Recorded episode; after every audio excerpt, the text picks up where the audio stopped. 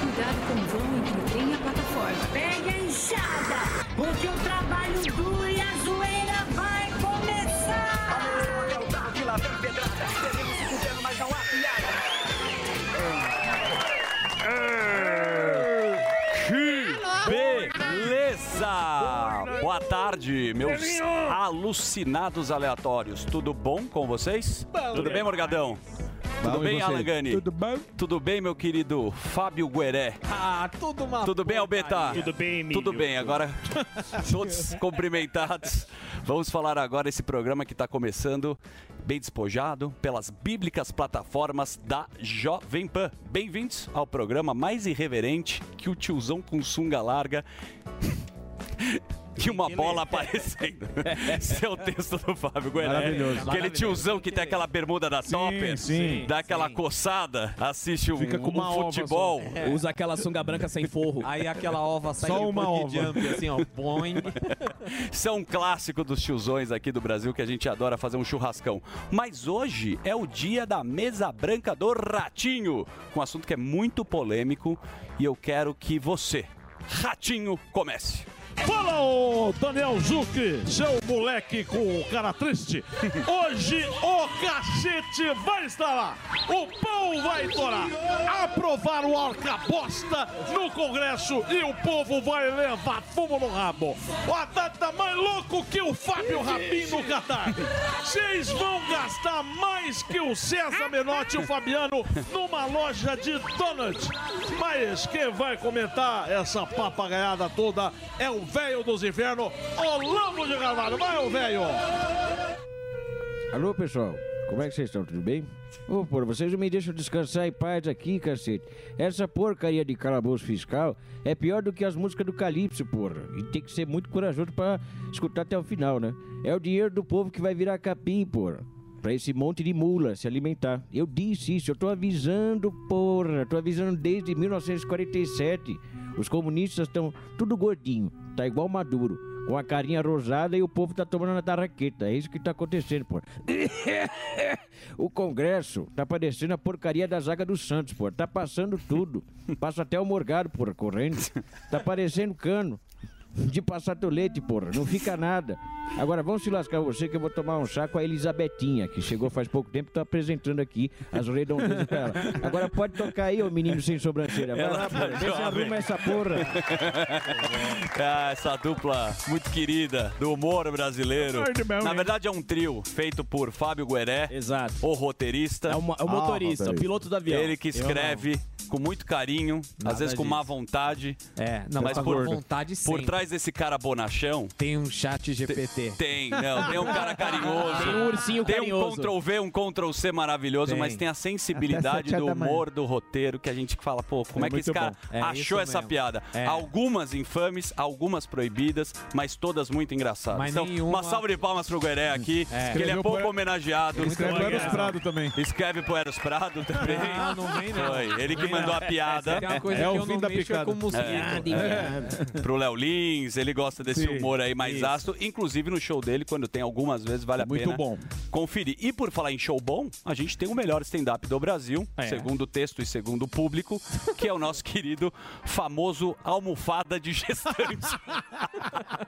almofada de gestante. Esse é o, o cachorrinho almofadão da Pan. Olha lá. Que bonitinho. Ei, Rogerão. Só no carinho. O negócio é Rogério Morgado e a sua agenda. Boa, Daniel, obrigado. Onde você vai estar? Ó, o negócio é o seguinte: quinta-feira, agora mais conhecido como amanhã. Tá bom, amanhã. Vou anotar. Amanhã. Jaguariúna. Jaguariúna. Você que é Jaguariúna, ó, corre, compra os últimos ingressos, simpla.com.br. Dia 25 de agosto, lá em Curitiba, no Gaslight, você compra pelo Simpla também. 26 de agosto em Sorocaba, lá, o Black House Comedy Club, a casa muito bacana de Sorocaba, é, simpla.com.br. Dia 30 de agosto, no My Fucking Comedy. Você que falou assim, Margado, cadê São Paulo que você vai fazer seu solo? My Fucking Comedy Club, quarta-feira que vem, você compra no Clube do Ingresso. Dia 2 de setembro no Floripa Comedy. Dia 3 de setembro, galera de Vitória no Espírito Santo. Alô, Espírito Santo, estamos chegando com um show solo aí pra vocês. Você compra lá na Blue Ticket, tá certo? 15 de setembro, Itapevi, Teatro Municipal, o Morgadão vai estar fazendo show aí. Dia, e, e o pessoal do Rio de Janeiro falou assim: Nossa, Morgado, faz tempo que você não vem pro Rio. Opa. Você não vem pra esse estado maravilhoso? Eu O negócio é o seguinte. Niterói, dia 17 de setembro. E um dia antes, dia 16 de setembro, Nova Iguaçu. Então é o seguinte, ó, Nova Iguaçu, dia 16 de setembro, e dia 17 de setembro em Niterói. Você compra no simpla.com.br, Catanduva, 23 de setembro, e Ponta Grossa no dia 30. Todos esses shows que eu falei, todas essas cidades, você entra lá no rogeriomorgado.com.br, que tem o link com todos os links aí, ó Pra você achar onde compra o seu ingresso, tá certo? Ou no Instagram também, o link da bio lá vai te levar pra todos esses links aí, tá bom? Arroba Rogério Morgado no Instagram, falta lá, ó, 6 mil, ô, menino. Seis Sem sobrancelha. mil, seis mil. 6 mil pra chegar em meio Coloca milhão. lá, e segue o bolo fofo da Segue o Pan gordão. pro nosso Vamos chegar meio- almofadão. Não, hoje, hoje, hoje sim. Hoje sim. Não, não Hoje custa. não, Mas a, a questão sim. é a seguinte: sabe que o Morgado ele faz show pelo Brasil inteiro, como a gente dá Graças uma anunciada aqui. Claro. E ele não curte o lugar que ele vai. Ele Não, só é- é come. meio pa- é, só come como. e faz um show O espetacular. pessoal fala assim: ah, você foi na- no lugar tal? Falando, não, mas eu sei o hambúrguer da cidade. O hambúrguer da cidade conheço. Porque a gente chega. Muito rápido, né, É, cara? por exemplo, que nem a gente sai, sai daqui, pega o voo, que nem sai depois do programa, faz o programa, pega o voo, vai pra cidade, faz o show. Aí logo cedo já pega pra estar aqui no programa de novo, quando é de Sim. semana. Então, é, a, a gente acaba não conhecendo muito a cidade, mas a comida não conhece Sim. um prazer. E ele é O carinhoso bicho é com o tão gordo que fala no plural, É. a gente. A gente. É. o plural. Mas enfim, É, vai lá, com turma. segue o Morgadão não. e você pode conferir a agenda de shows intermináveis. Exato, até, até quando? Dezembro já tá fechado? A- Até, não, tem, tem shows já marcados pra dezembro, mas ah, a gente vai divulgando Tem os corporativos né? ainda. Tem o corporativo, Tem, tem, tem, corporativos, tem bastante show. Tem Tupã, Floripa. Tupã. Vai, vai você. Tupã. Você é ator ou é cantor? É, você, você é humorista? Tem Olha, Sumaré, e chegou o lá momento. Nós pois não. temos um show interessantíssimo. Ah, obrigado por fazer isso. Maravilhoso essa semana no Clube Barbixas com o glorioso Daniel sem Câmera sobrancelha 3. Zuckerman. Lá eu vou pintar a sobrancelha pra você. Por favor, eu vou. Olha, é o Fala seguinte, sexta-feira, sexta-feira agora, no Clube Barbixas aqui em São Paulo, 22h30, tá no meu Instagram, arroba Daniel Zuckerman ou do Maurício Meirelles. É um show com toda a humildade do mundo. As pessoas gostam. É Porque quando acaba o show, eu faço uma coisa que eu não tenho muita... O costume, igual vocês. Eu pergunto pro cara, e aí, gostou do show? Aham. Ninguém vai falar que é ruim. Não, Quando vai no camarim, o cara fala, adorei o show. adorei. Então as Exatamente. pessoas, quando acaba o show, falam que é muito legal. Varanda Gourmet. Eu vou, hein, Esta sexta-feira vai. Eu vou, hein, Presença do Albeta e teremos presenças ilustres de pessoas muito famosas, como o Fuzil. Fuzil Ó, o vai herói do fazer- Brasil. Fuzil vai vai. entrevistar a plateia. Ele não quer, mas eu já coloquei. Vai estar de pipoqueiro. Vai. Pipoqueiro Boquinha. Bom, Olha aí. olha ele aí, ó. Daqui a pouco o Fuzil entra aqui e agora chegou o momento dele que curte. Você que se você gosta de filme, de série, de, de homens que não amadureceram e usam fantasia do Homem-Aranha, Spider-Man, tem o Liagem Geek com Isso. o Albreta. Albreta Júnior. Vamos lá. é, E aí, Albreta? Primeiro, quero agradecer a turma que tá se inscrevendo aí, que nem o Morgado. Faltam 12 mil. Faltam 12 mil, galera. Tá chegando. Pra, vocês chegar, pra gente chegar nos 300 mil, que é a meta do ano. Muitos não acreditaram, mas apenas o Zuzu. Zuzu, eu separei aqui um caso muito interessante. Ah, que tá acontecendo de um cancelamento, para que se você acha gente que gosta, hein? cancelamento é só na parte da política, mas tem muito no entretenimento nessa parte de cinema. Luquinhas, põe a primeira foto. Ó, da. Ó, produziu, hein? Principalmente pra Produziu. você, Zuzu. Olha lá, quem é? Esse é o Bradley Bradley Cooper. Bradley Cooper. Você Ele tá reparou... com problema com... Não, você reparou que tem alguma coisa diferente nele ou não? Bom, na na, é na inteligência, feição não? dele. Não, não, não, não é Tá inteligência um não. sorriso. Ele tá com... Queixudo. O que eu Então. ouvi, não sei se é isso, mas depois você vai falar, que ele tá com problema com drogas. Não, isso eu não sei. Não, mas isso é não sou é eu. isso. Mas não é isso. O que que acontece? O Bradley Cooper vai estrelar um filme Tá. da Netflix e saiu o trailer. Saiu o trailer agora de agosto. O nome do filme é O Maestro. Certo. É um judeu chamado Leonard Bernstein. Maestro. É um, Bernstein. é um maestro é, famosíssimo que fez muito sucesso e Tá. o Bradley Cooper vai fazer a cinebiografia dele. Tá bom. Só que aí põe na tela a mesma foto, Luquinhas. Ele está com uma prótese do na- no nariz. Hum. E estão acusando ele de Jill Face, Morgadão. Que que Ah, é não. é, Judeu. Judeu É. está se fazendo Não, não, como não é judeu. possível. E Meu estão Jesus, acusando o Bradley Bradley Cooper de Mas quem antissemitismo. tá acusando? A turma da internet, a turma do cancelamento, Ah, estão acusando o Bradley Cooper de antissemitismo. eu acho que você também é inteligente e cava o clickbait. Não, não, não, não, não, não, Não, não. porque não é possível. É Ninguém tá- é não parou tá. os É Estados Unidos calma, calma, É. que a notícia ainda continua, a notícia- O cara tá fazendo uma... inter- tá interpretando? Exatamente. Ah, Sim. E aí eu eu sou da colo- comunidade judaica, eu posso falar. Eu tenho lugar de Exatamente, é por isso que eu separei pra você. Eu Você tenho tem lugar, um lugar de de fala. fala. Não Você tem nada a ver, você se sente absolutamente. ofendido Zero ofendido, porque ele tá interpretando um cara. E aí, pra você ver que não é um bait meu, coloca a segunda imagem na tela aí, ó. Esse é o original, Ó. essa, essa é a comparação. Aí você pode achar que ficou um pouco exagerado, não, mas é uma Olha questão... só que incrível. É, aquele... é, é, o do nariz do Eberlei. Tucano Hulk, É do o do Eberlei, Eberlei, não é? ele pegou emprestado. Porque o que, que aconteceu? Os três filhos do Leonard, que estão vivos, eles aprovaram isso. Ah, toma banho. Eles e são judeus. E são judeus. Obviamente. Eles aprovaram, saíram em defesa do Bradley Cooper, falando que ele foi extremamente carinhoso, gentil e que tá fazendo o máximo pra manter a memória legal do pai dele. E que isso é uma besteira. Só que a palavra dos filhos não vale tanto quanto alguns influenciadores. gostam né? de- Tá rolando mesmo, encher o é. Tá O- rolando o que esse cancelamento. vale é o. Oswaldinho, de 49 anos, que Isso. mora em Araraquara. Com a a foto do Arroba Naruto. Jujuba É, 81. é, exatamente. Olha, eu acho um absurdo isso tal. Aí, Boa. pô, Sérgio. Personagem bom. Boa, personagem. Bicha não, meu amor. Como é que é? Epa! Eu esqueci a voz. Eu acho um absurdo isso! É, Fazer então. isso com a, olha, comunidade judaica. Você é o quê? Não, eu sou da Umbanda, mas eu não acho certo. Mas Ah, é, ah, É bem por aí. Sabe que o Gueré tem um personagem que é a Charlotte Pink, que ele se apro- apresenta isso na aí. Popo Lounge. E ele faz uma Zuzu. drag maravilhosa. Mas essa daí é uma bobagem, Mas uma é besteira. O Bradley Cooper já ganhou um Oscar. Já ganhou. Tem, tem uma estatueta, Já, acredito já eu. tem uma estatueta, é talentosíssimo. Uma curiosidade dele, Albeta, é que ele usa sempre, usava sempre a mesma roupa pra correr. Porque É. daí os paparazzis não conseguiam ter a foto exclusiva Ah, é? dele. Eu vi uma entrevista. Muito e legal. Recentemente ele está com problema com entorpecentes Estamos. e álcool. Difícil lá em. Né? Difícil Mas não acredito segurar. que não foi por causa disso. Aí é uma bobagem. Que bobagem. Bobagem, mas acontece pra galera ver que Sim. teve o blackface, teve o whiteface, agora tem o Dillface Ah, aí. não, não, que você aí- e eles eles implicam Zuzu que pra interpretar o judeu você precisa ser o judeu. Ah, Não, não, mas o, não, não, o, o cara da múmia lá não fez o gordão? É, então, Brandon ele não era Fraser. gordo, e É, aí? então, mas é Vão isso. encher o saco também? Mas A Baleia, o saco que é um filme que, O Baleia. que O originou Baleia. Tá. a baleia. E o cara que fez a múmia, ele também não era uma múmia. Exatamente. o, pessoal, o pessoal não tem o que fazer e fica caçando o assunto. É, Não, Assim, isso. você parar, o conteúdo do álbum é muito bom lá, a linhagem Sim. que ele faz. Só que ele é malandrovski também. Ele pega, ele gosta do assunto, pega a Barbie. Ele, o Alba, pra você ter noção, é o cara que trouxe essa discussão da Barbie pro Brasil. É isso aí. Ninguém tava Foi. falando. Ninguém tava falando. O mundo inteiro agora discute, a Disney tá pra ser cancelada, ele é acabar sócio com a da Disney. Mattel agora. ele tem... Agora, aliás, eu vou deixar pra amanhã pautas produzidas. É. A Disney pode sair, o, o aplicativo Disney Plus pode sair do Brasil, viu?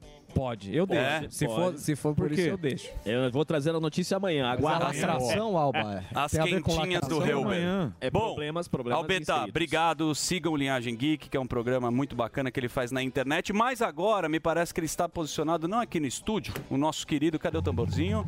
O primeiro bebê de proveta de taipas. O Boquinha de sugar miojo. Fuzil. O herói do Brasil. Alô, Riquelme, diga lá, papai. Cadê o Reginaldo? Camarote do Reginaldo. Diga lá. o herói do Brasil. Já conquistou a Bahia, Salvador. Diga lá, fuzil. Cadê você, papai? Onde você tá, Fufá? Ah, Zuzu, coleguinhas.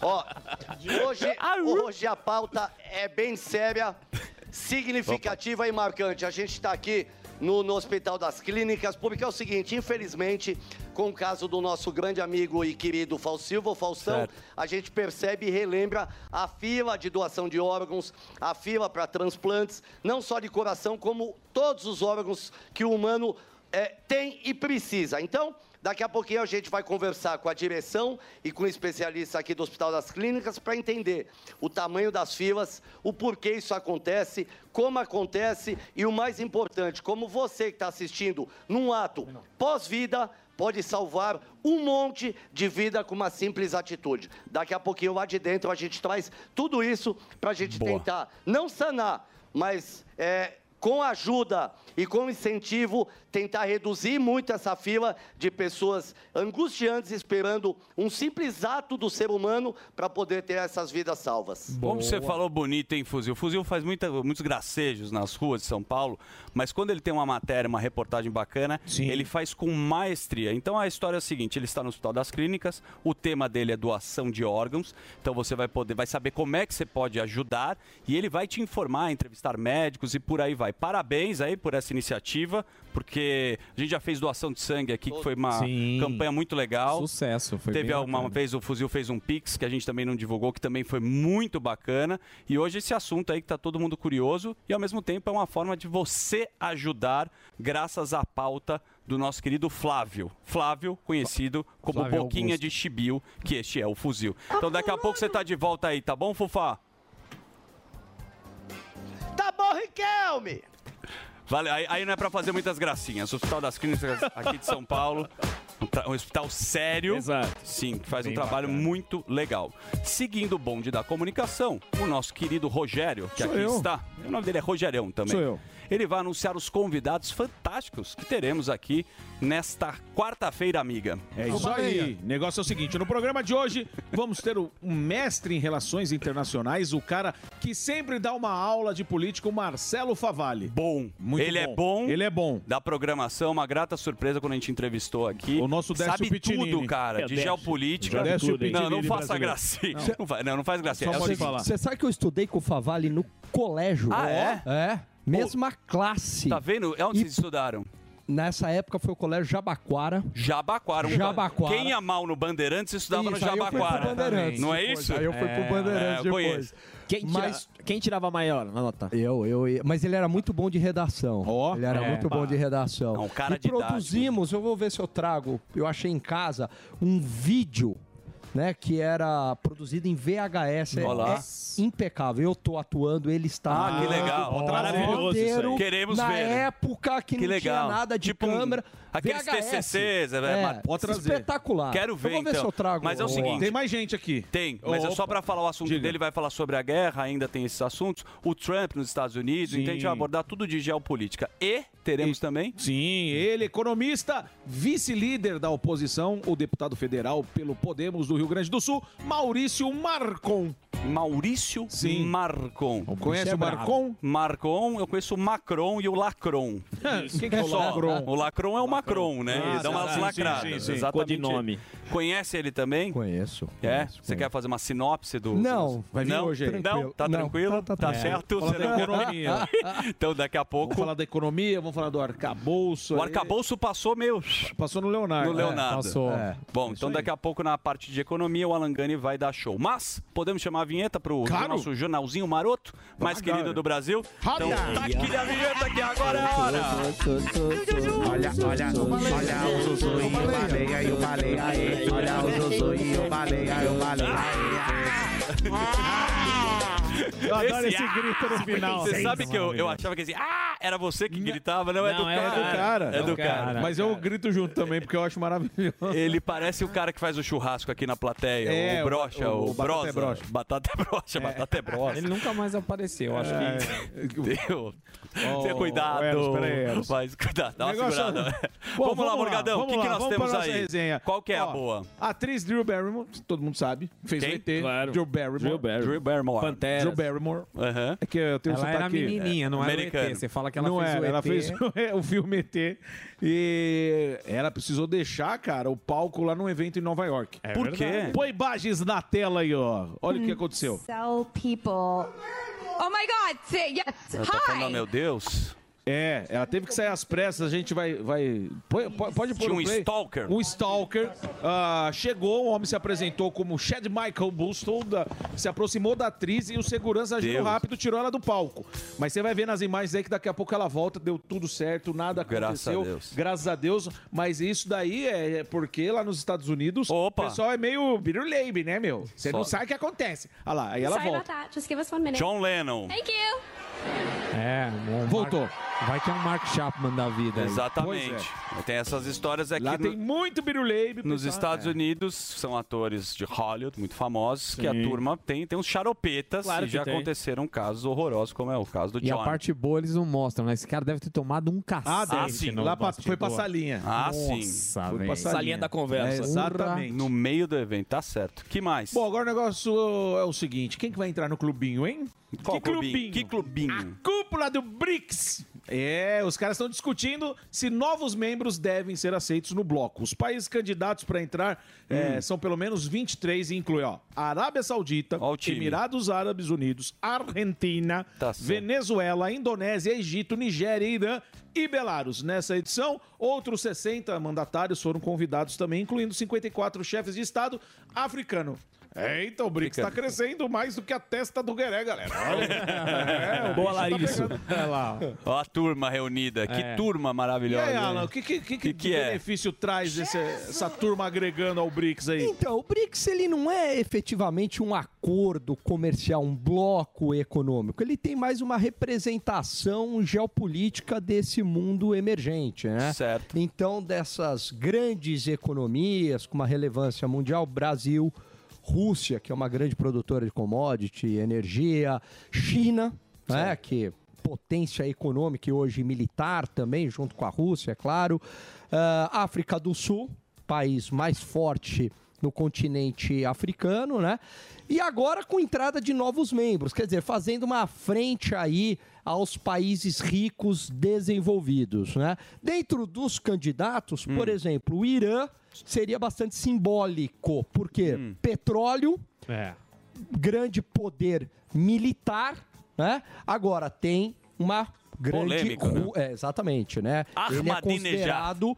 Lembra do Ahmadinejad? Tá- Que a Exatamente, Dilma o eixo recebeu? do mal ali para os Estados Unidos. Agora, Irã, Arábia Saudita, pela questão do petróleo, né? Essa eles teriam maior re- relevância geopolítica. Agora, Argentina, Venezuela, aí não faz o menor sentido. Seria mais uma questão ideológica, É né? a festa do pijama, É né? isso aí. Ninguém se É. importa. É. É, isso. Exatamente. Bom, olha, o presidente Lula foi molhar o bico, fez uma pausa para tomar uma aguinha, Hum. Tá certo. aguinha, durante sua fala na cúpula do BRICS, e o público aplaudiu, achou que ele tinha acabado o discurso. Maravilhoso. Aí veio, ó, Deixa eu olha ver, aí, ó, vamos ver, a vamos ver. imagem. União Africana e de outros países do continente. Eu preciso pegar minha A turma achou que acabou a, a palestra do Lula. Aplaudiram. Talvez. Mas não tinha acabado. Calma lá. é. Aí o, o mestre de cerimônias falou: Não, peraí, gente, aí tem mais coisa pra falar. ele só foi tomar um, um kisuke.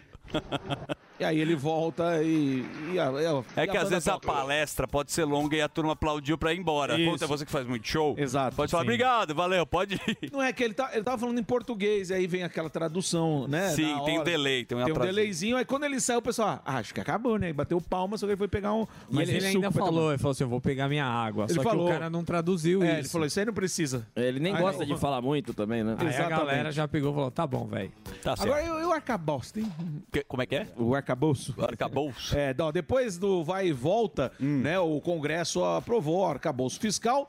Desde maio, esse texto base do novo marco fiscal se encontrava na mesa do Arthur Lira. Opa. Né? E pela mudança, o arcabouço fiscal deixa de estar ligado à inflação. Ou seja, quanto mais o governo arrecadar com impostos, maior será o seu orçamento. E eu chamo o Alan Ó. mais uma vez para falar é, sobre Morgado. isso. aí. Pois é. É, rapaz. O arcabouço fiscal, quando o governo enviou para o Congresso Nacional, foi um arcabouço frouxo.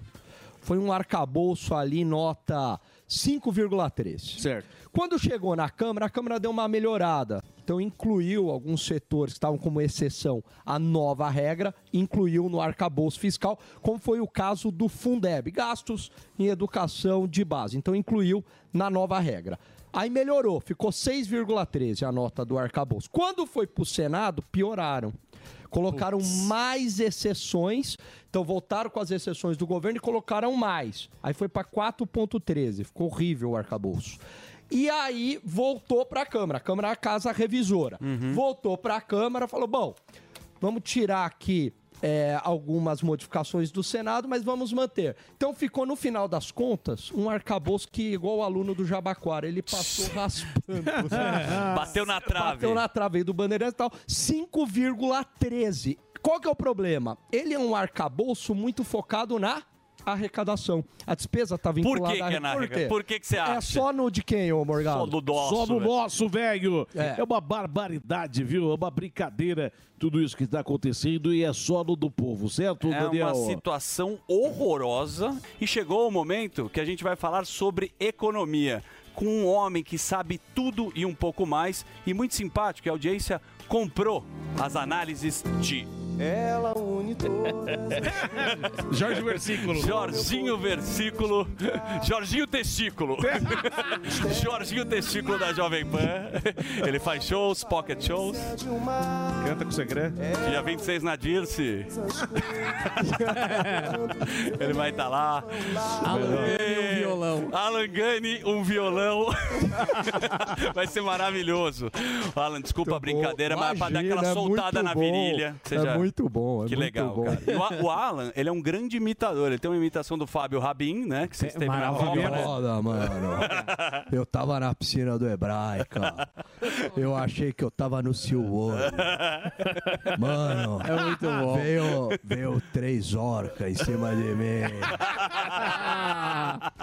Muito, bom. Uma salva de palmas para o nosso Economista e imitador. Economista, É muito bom. imitador e faz análises brilhantes. Economia com vozinha. Como a gente vai falar agora do ranking de competitividade. Competiti, com, tá competi, Competitividade. competiti, competiti, Competitividade.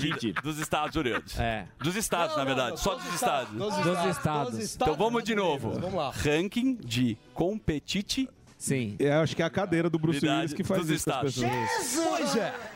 Há um cálculo, né, feito por uma instituição do ranking de competitividade dos estados. Então eles levam em conta infraestrutura, responsabilidade social, ambiental e fiscal, eficiência do estado, capital humano, etc. Uma série, né, eh, de indicadores. E aí junta tudo e calcula lá quem está melhor. Muito baseado nesse ranking de competitividade dos países, né? Tem um global lá feito por, por uma instituição em Davos. Muito bem. Os, o que chama atenção, Zuzu, é que os estados do sul e do sudeste e também do centro-oeste, eles estão melhores posicionados em relação ao norte e o nordeste. E aí, Hum. no meu entendimento, né, tem uma explicação que é clara aí. Por quê? Qual Porque é? justamente são os estados aonde tem mais capitalismo, mais economia de mercado e estão ligados ao agronegócio. Então a população do norte e do nordeste acaba sendo vítima Das um políticas. dos políticos, de oligarcas que estão aí há muito tempo, de um estado inchado, porque o dinheiro chega, mas não chega para a população. Chega na mão desses oligarcas que ficam cada vez mais ricos e poderosos e a população acaba sofrendo. Porque lá, evidentemente, que tem uma população que é muito talentosa. Tanto é, você pega o pessoal lá do Ceará, eles são considerados o judeu do Nordeste. Quando eles saem, eles dão certo. Não é do, eles- desculpa corrigi-lo, é de Recife, né? Na verdade, que, que os judeus de Recife fizeram Nova ah, é York. de Recife? Exato. Ah, tá. Mas usam essa expressão também para, para o pessoal do Ceará. Então, assim, é, quando eles vêm para cá, eles acabam se dando super bem. Mas por quê? Porque aqui o Estado atrapalha menos. E lá o Estado acaba ah, atrapalhando. Então, o que falta para essas regiões não é mais Estado, não é mais poder público. Ao contrário, Certo. é menos Estado, mais capitalismo, mais economia de mercado. É isso que precisa. Boa análise. Boa. Porque, na verdade, tá com a pessoa e não com o político. Exatamente. E aí reduz a pobreza, né? Porque tem essa ideia que mais capitalismo é, aumenta a desigualdade. Bobagem isso daí. O, a máquina de reduzir pobreza no mundo se chama capitalismo. É isso que gera emprego e tira as pessoas Não da tem pobreza. dinheiro de direita nem dinheiro de esquerda. Exatamente. É deixar o isso aí, povo Zuzu. trabalhar. É isso aí. Muito boa. Boa. Que mais? que mais temos? Aprovação do arcabouço, né? Já, já falamos, mas ele é preocupante. Não, falamos, mas você. Vai- Vamos falar de novo, né? Lógico. É, ele é preocupante porque ele é focado na arrecadação e ele tem uma regra que ah, tem uma banda ali. Então vamos supor que o, o, o gasto do governo, né, ele tem que aumentar até 70% da arrecadação. Agora vamos imaginar que esse aumento tenha sido menor do que a inflação. Aí a regra te obriga a gastar inflação mais 0,6. E aí? Enquanto a regra anterior era até a inflação. Então, essa regra, que é a inflação mais 0,6, ela é convidativa para gastar mais. porque você já está gastando mais do que a inflação. E a gente sabe que uma forma dos governos eh, se financiarem é deixar a inflação correr solta. Por isso que até tem essa ideia de Banco Central diminui a taxa de juros, mesmo que não seja condizente com a realidade inflacionária. Por quê? Porque se os preços sobem, tem mais inflação, a população paga o, o pato, né? Ela é penalizada. Só que se o preço está mais alto, aumenta a arrecadação do governo. Certo. Então, a inflação ela é considerada um imposto, o imposto inflacionário. Você não viu, mas é o imposto mais perverso que tem, mas você transferiu dinheiro para o governo. Fora que a gente já falou que falta transparência. A- o jeito que fez. De novo, teve, teve, um, De encon- teve um novo. encontrinho. Tudo- não tudo teve na um encontro. calada. Não teve um Tudo encontro. na calada. Teve Pois um é. encontro, É, né? Teve. é. Né? Então, assim, o que é muito triste, que é uma pauta essencial para o país, mas ela foi utilizada também como barganha política Opa. nesse jogo entre o Centrão e o governo O federal. velho Nada de Centrão. diferente. Velho Centrão. É, e é uma regra muito frouxa. Veja, a outra regra que era muito boa, ela foi quebrada algumas vezes, sendo uma regra boa. Tá. Você imagina agora, Zuzu, uma regra que é frouxa. E no Sim. Brasil a gente Quando é frouxo, amigo. Ah, meu amigo. O Brasil é muito frouxo. e o problema é o seguinte: com essa regra frouxa, vai gastar mais. Gastando mais, o Estado se endivida mais. Se endivida mais, sobe a taxa de juros. Subiu a taxa de juros, penaliza onde? Atividade econômica, com menos emprego e com menos renda. Enquanto a gente não resolver o problema fiscal, a gente vai correr atrás do próprio rabo. Tá certo. Que E a última- É, é engraçado, cara, que a gente, a gente repete praticamente as mesmas notícias, né? A gente tá falando de arcabouço aí. É o mesmo sei. filme É o sempre, mesmo mesmo filme filme, sempre. com o final que você já sabe que é, É, horroroso. é a mesma coisa. Só que você tem que assistir o mesmo filme Exato. 20 vezes. Sessão da Você já tarde. sabe que É. é ruim, você fala, cara, eu não quero ver isso daí. Mas É você o, vai ter que mesmo, assistir. é o mesmo cara que é crucificado sempre no final do filme. Você já sabe o final e não vai É dar horroroso. certo. Que ma- E o E a- Putin? E o Putin? Pois é, o o Putin, deu uma Morgado vai deitar ali na porrada. Foi o seguinte: Eu não, tô a quieto. desdolarização do mundo é inevitável. Por que isso daí? Por cá. Quando começou a guerra entre Rússia e Ucrânia, os Estados Unidos, evidentemente, não poderia atacar a Rússia diretamente, senão significava o fim da humanidade, né? Seria Certo. uma guerra nuclear. O que os Estados Unidos fez? Ele usou o dólar como uma arma de Sanção. guerra. Né? Sancionou, tem lá o Fechou SWIFT, que é uma tudo. espécie de PIX internacional de Isso. dólar, e tirou a Rússia. Fechou a porta. Fechou a tudo. porta. Então a Rússia não conseguia fazer mais nenhuma transação em dólar, nem comprar, nem vender e nada. E aí? Aí tem um ator geopolítico muito forte chamado China. Xigi. E a China falou: vem cá, eu continuo fazendo comércio com você. Manteve a porta aberta. A Rússia não quebrou. Pelo contrário, a Rússia esse ano está até relativamente bem economicamente. bem. Então os Estados Unidos usou um míssil econômico, só que não deu certo, acabou dando um tiro no pé. Por que, que deu um tiro no pé? Porque os outros países do mundo olharam para os Estados Unidos, Falou, Estados Unidos e falaram: opa, se um dia eu tiver problema com os Estados Unidos, os Estados Unidos poderá me retaliar. Lógico. Certo? Exato. Me tirando Swift. Falaram, opa, abri, abriram o caminho, abriram a porteira. Abriram a porteira. Quer saber? Eu não quero ficar também tão dependente do dólar. E aí, vários países começaram a diversificar as suas reservas. É lógico que o dólar Lógico. ainda é o principal, mas aumentou, por exemplo, procura por yuan, que é a moeda chinesa, por ouro. Então agora tem essa corrida para Diversificar. diversificar além do dólar. Você que é Não bom de é economia e de né? história, o dólar ele foi usado no barril do petróleo, né? A primeira vez que, que o dólar daí ele falou, pô, aí que você começou a negociar o barril do petróleo através, do dólar através e do virou dólar. uma moeda mundial. Mundial, perfeito. Acabou com Bretton Woods, né? Que era aquele padrão ouro. Entra o dólar e isso dá um poder muito grande para os Estados Unidos. Por quê? Porque ele consegue financiar o seu gasto emitindo dólar. Ele emite. Gera uma inflação mundial.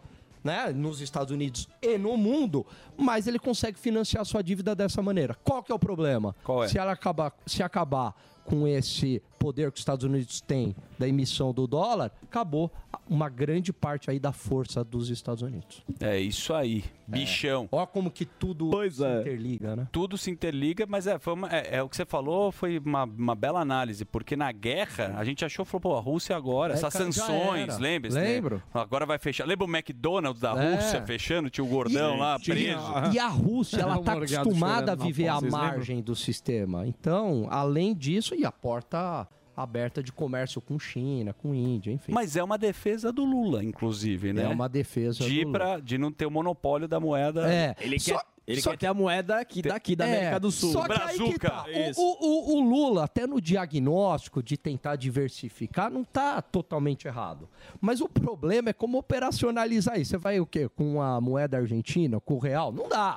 né? A gente, vai- a gente E não, tem muito o que jogar. esse substituto em relação ao dólar, né? E o Drex? Pois é, o Drex, que é essa. Galáxia. É, o real. É. Né? Você sabe que Drex, É, Você citou agora é, a comunidade judaica, Drex em Yid- Opa, tem um probleminha aqui. Em. Yiddish, que é um, um dialeto que mistura a- alemão, inglês, é, na Segunda Guerra se falava o Yiddish. Drex significa totô. Totô. Mentira. É verdade. Isso. Totó? Drix, Drex. Totô mesmo, É. Drek. Fala Drex. Drek. Drex é. Drek. E Pix. Pix. É pipi. Fazer um pipi e Drex é totô. Olha só. É uma curiosidade. Drex. Não é bom- um Drex? É um totô? É, é bom? Você acha Tem que- relação. Tem relação? É, nada mais é que o real. O real é um totô? É um pouco. É. Então, é o Totô, só que é o Totô, aí é o Drex, ele é, é o real virtual agora. Então, qual que é a ideia? Hoje, quando você tem lá 100 reais no banco, Hum. né? É, é, o, é o dinheiro físico. Você fala, "Mas Como assim? Ela, não, você, tanto é quando você saca, você saca Sim. fisicamente, ele só está no banco. A ideia é que no futuro você terá 100 reais, mas 40 reais vai ser o físico e 60 Uhum. é esse virtual, que é a ideia da tecnologia blockchain que está por trás, né, tokenizado, enfim. E aí você vai falar, qual que é a vantagem disso? Por exemplo, você consegue comprar um apartamento ou um carro, né, alto valor, Sim. simplesmente com uma transação bancária instantânea. Hoje você tem que falar com o gerente, liberar, Uhum. etc. Então dá um dinamismo maior nas transações Como o. Pix, que revolucionou. Como é o Pix. Exato. E você, olha que loucura, você vai poder fazer um Drex usando o Pix. Maravilhoso. Ó. Bom, muito bom. Eu sempre falo que quem, quem um dos caras que, que fizeram o Pix aqui no Brasil chama Carlos Neto, que é de uma empresa que chama Matera, e coincidentemente meu irmão trabalha lá. E sempre que eu falo, ele fica feliz. Um abraço pro Tá, Carlos Neto, boa. junto com o Bolsonaro, depois que aprovou. Um abraço pro Então, seu irmão fortíssimo também. abraço pro Cláudio. Zuckerman, Um que tem o. Pix. Um abraço pro seu irmão, que ao contrário de você trabalha. Ora, pra que de graça? O Larisso tá impossível. O Larisso Manuel. Ô, é. ô, Larisso, se você trabalhar, você saberia que a, a, a nave pousou já hoje, já. Foi 9 horas da manhã. Ah, é? Você deu uma informação errada, então? É, tá vendo? Mas Tá você podia vendo? checar, Tá né? cobrando Ó ele agora. Ele não Eu tô te defendendo, sou Não, sem você que fez a, a, o baleia. Ah, foi você que escreveu? Então Foi trabalha. ele que colocou, ele tem que tá checar. Então calma aí, calma aí. Vamos colocar a informação correta. O Baleia News agora. É. Baleia News. A partir de amanhã é Baleia News. Amanhã a Baleia. News vai fazer a pauta. O que, que aconteceu? Não, já pousou o Já. negócio da lua da China lá. Tem imagem? É que agora a Tem. culpa é sua. O igual- Sacani. O a Sacani tá impossível. Sacani, é. Boa, Gordão foguete. O Sacani, olha lá a o lua. Sacani. A lua. O Sacani entende do, do É, a, a lua que o foguete pousou lá. Ai, tá certo. Dedê, A podemos? Agora, ó o Sacani, corta pro Olha lá o Sacani. Tá fazendo academia lá, o sacana. Já emagreceu. Boa, já. Sacani. Vamos lá, um abraço pro Sacani, Sérgio Sacani. E agora a cara. gente vai falar um pouco mais sério que essa matéria do fuzil. Ele fez Boa. com muito carinho, ele já está no Hospital das Clínicas, Ah, aqui boa. na cidade de São Paulo. Fuzil, não vai nem ter musiquinha. O herói do Brasil, com Boa. vocês, da tela. Olha só, Zuzu, como Calma aí, você calma aí, disse, calma aí, um desculpa, assunto desculpa. sério, mas... ah, Vamos, ficou Ah. muito triste essa chamada. ficou muito. Vai ter que colocar a musiquinha, porque senão a gente fica desanimado. O assunto é sério, mas a gente vai trazer com alegria. Como é que eu vou Com gritar no vocês, hospital, o herói do Brasil, o Boquinha de Sugar Miojo, que É isso tem aí. a sua musiquinha que conquistou a nação brasileira. Olha o fuzil. Olha o fuzil, boquinha de chibio. Reginaldo, camarote. Dança, dança aí. Pede pra turma dançar aí. Pede pro médico dançar. Faz rapidamente. E- e- e- Boa. Agora, Aí, matéria agora séria, Fufá. Ô, Vai lá. Ó, é... Não, é que eu não comecei gritando, porque eu tô agora Graças dentro do hospital, aqui do Hospital das Clínicas. Eu vou falar daqui a pouquinho com o enfermeiro Edivaldo, que é da captação de órgãos aqui do HC, e com o professor e doutor Wellington Andraus, que é cirurgião e coordenador de transplantes. Aliás, o Hospital das Clínicas, doutor, já começando com o senhor, é, é uma referência mundial nesse assunto de transplante. Só que não adianta ser referência se há escassez. A gente vê as filas aqui, a conta não bate. Não tem órgão para todo mundo, né, doutor? Boa tarde. Boa tarde, Fuzil. Um prazer estar com vocês aqui ao vivo no Pânico e trazer uma mensagem tão importante, né, que é a, a doação de órgãos, que acho que no Brasil todo as pessoas precisam. E é verdade o que você falou. É, o Brasil, com certeza, tem números bons, vem melhorando ano a ano. É o país que mais faz transplantes na América Latina, mas ainda estamos aquém do que é necessário. Um exemplo é o, o, o fígado, por exemplo que a gente faz cerca de 35 a 40% do que é a nossa demanda. E os outros pacientes, infelizmente, eles não chegam ao transplante e acabam falecendo na lista de espera. A gente ficou sabendo, mais uma vez, né, pelo. E a gente espera que dê tudo certo com, com o Faustão. Boa. Mas assim, você vê, a fila do coração. 366 pessoas. Mas você tem aqui, ó, 36 mil pessoas à espera de um rim, de córnea, 25 mil pessoas, fígado, que o doutor falou, 2.253, e aí vem. É, a partir de que idade um órgão pode ser, assim, transplantado e, e- e salvar uma outra vida, doutor? Olha, não, não existe um limite é, totalmente estabelecido, desde crianças pequenas, claro que a gente não quer, mas eventualmente a gente tem essas fatalidades né, de morte encefálica, mesmo em, em pacientes bem jovens, ou até em pessoas bem mais idosas. Tem gente que acha que existe uma restrição, não tem. Mesmo é, pessoas, às vezes, com 80 anos, que estiver muito bem fisicamente, pode ser um doador de órgãos. Né? É, talvez um órgão que seja mais restritivo, tudo possa não usar, mas usa outros órgãos. É, o fígado, córnea são menos restritivos e podem ser usados, às vezes, de pacientes bem idosos, sem nenhum problema de funcionamento. Aliás, antes de abrir, se alguém tiver alguma pergunta, falar agora com o enfermeiro Edivaldo, que é o responsável, talvez, uma das tarefas tão difíceis como o transplante. Eu acho que a mais difícil que a gente vê pelos resultados de fila é a captação desses órgãos. Primeiro, boa tarde, obrigado por nos receber. É, como é que é feita a captação? Como é que pode ser um doador de órgão? É, boa tarde, Fuzil. Boa tarde ao pessoal do Pânico. Primeira coisa, tem que ter o diagnóstico de morte encefálica, né? Esse é o primeiro ponto para a gente é, começar a pensar na possibilidade da doação. E lembrando que no Brasil a família precisa ser envolvida nesse processo, porque é a família que vai tomar a decisão. Então, o diagnóstico de morte encefálica precisa ser feito e a partir da confirmação do diagnóstico de morte encefálica, nós vamos sentar com esses familiares para apresentar essa possibilidade. Tá? A gente tem no Brasil, em 2022, é, de todas as famílias que passaram pela experiência de ter um, um ente querido com diagnóstico de morte cefálica, 46% delas disseram não para a doação.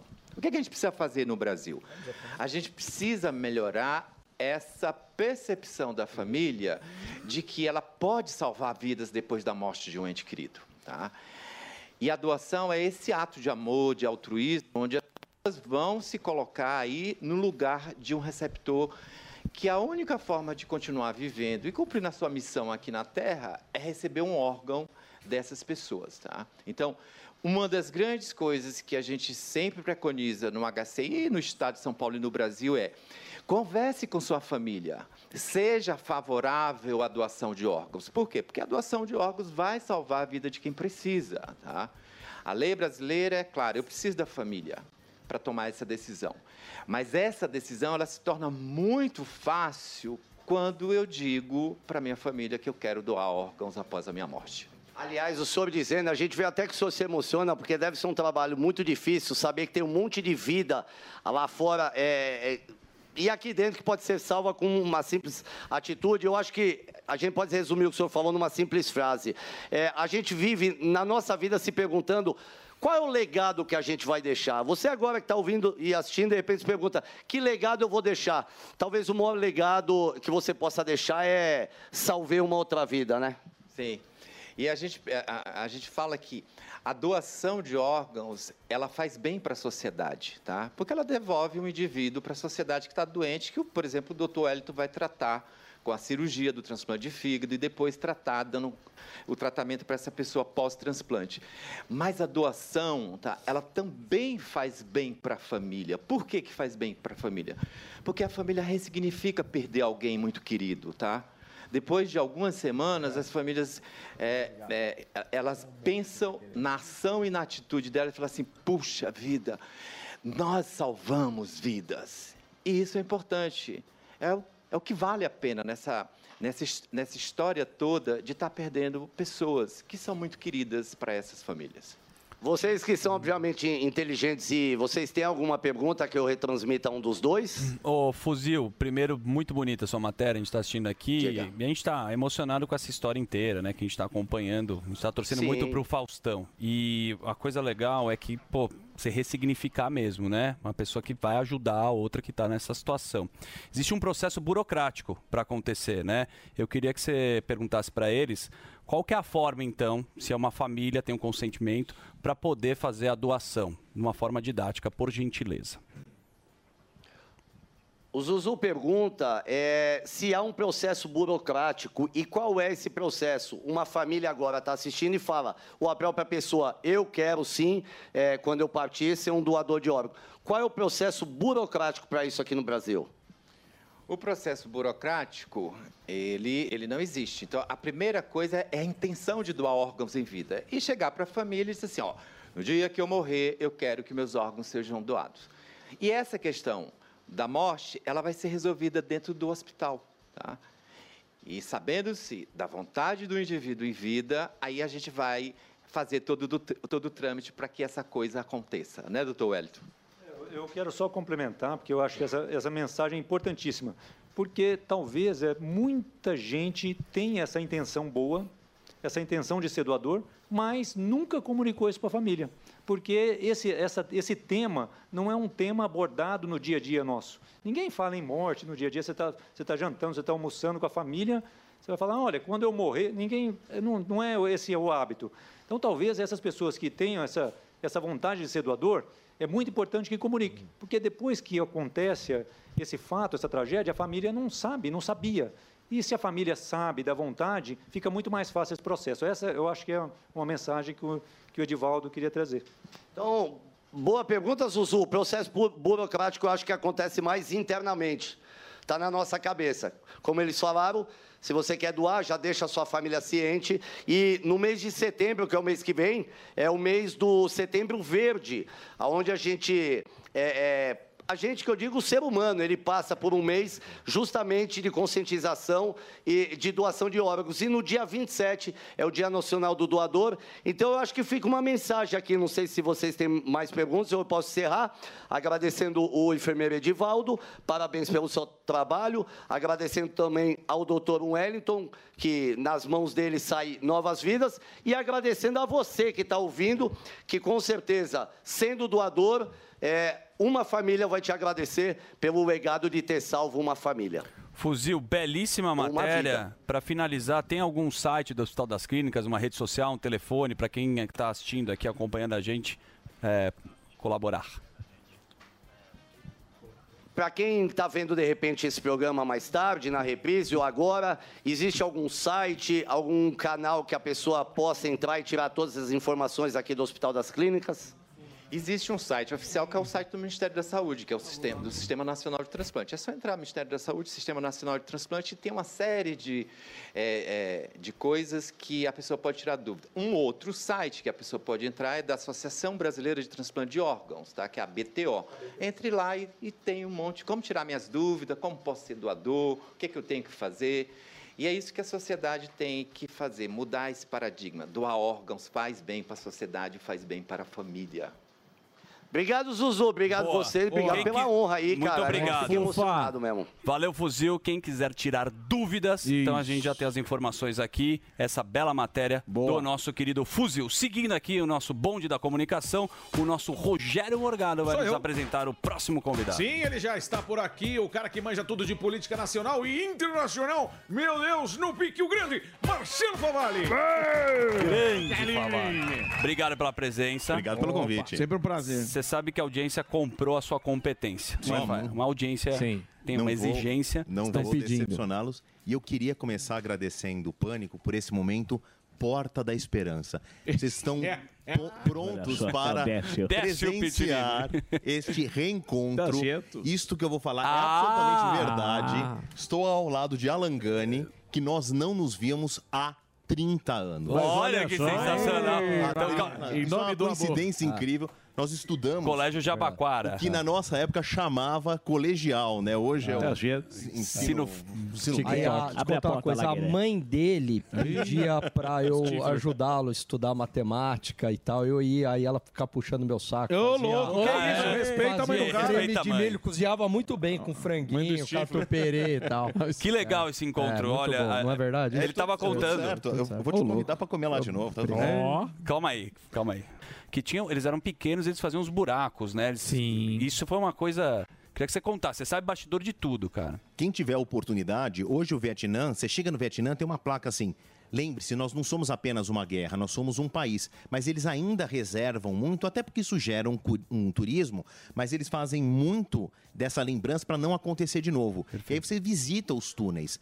O biotipo do vietnamita é muito diferente do soldado tipo Rambo americano. Exato. Mas eles se escondiam em, triche- em trincheiras, em túneis. Existe toda uma edificação e toda uma ramificação de trincheiras cobertas com uma palha ou um sistema amadeirado para eles saírem no meio dos pelotões e derrubarem as pessoas. Boa, estamos falando aqui sobre guerra com o nosso grande jornalista, que é o Favale, arroba Marfavale, com dois L's e I.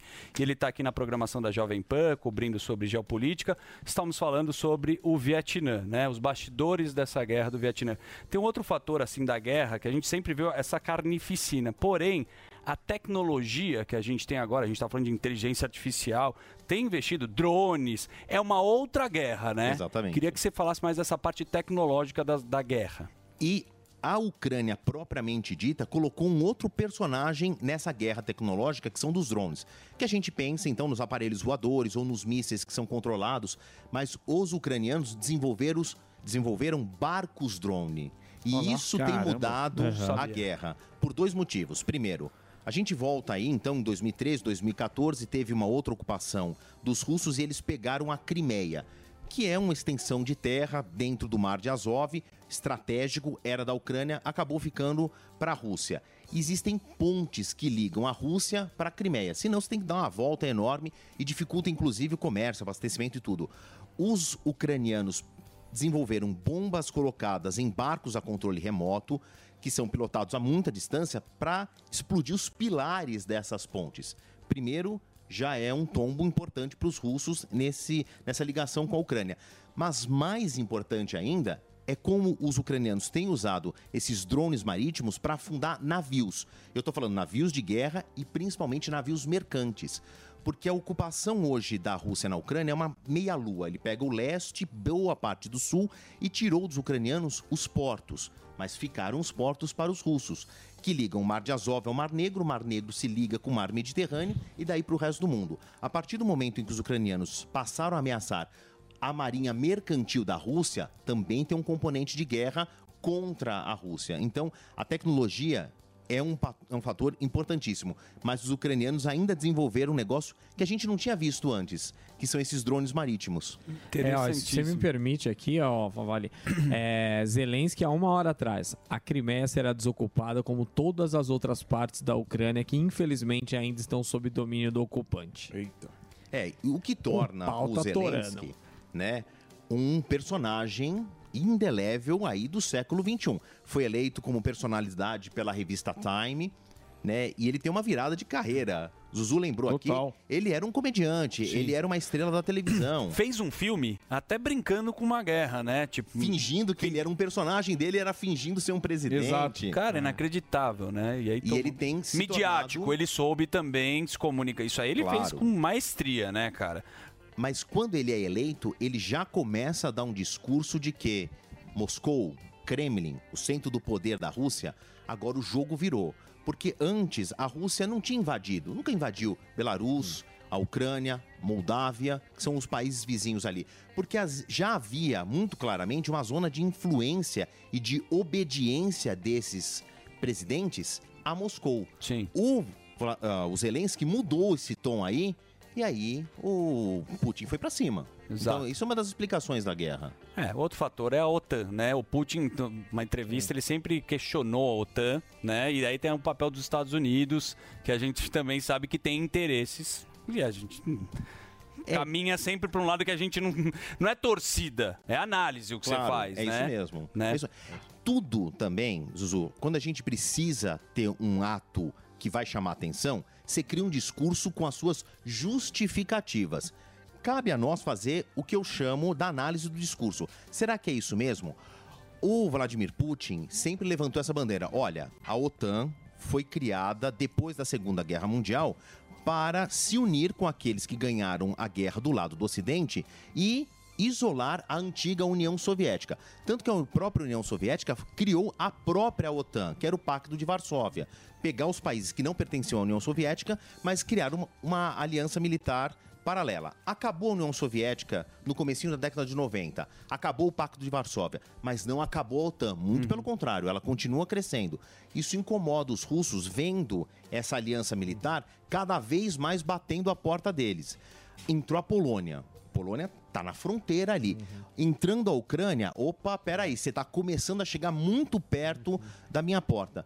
Mas não existe o interesse. De novo, eu vou repetir aqui um filósofo contemporâneo chamado Francis Fukuyama. Ele escreveu um livro chamado Fim da História, em que ele põe uns tópicos na análise dele dizendo isso. Não vai ter uma terceira guerra mundial, porque isso impactaria o sistema econômico de uma maneira e que a sociedade, a humanidade como nós conhecemos, não seria mais a mesma. Então ele defende essa questão então das guerras assimétricas e tal, uma guerra termonuclear com é, bombas atômicas. É possível, mas muito, muito pouco provável. Então talvez a OTAN atacaria a Rússia? Muito, muito provável. Estou citando aí esses pensadores.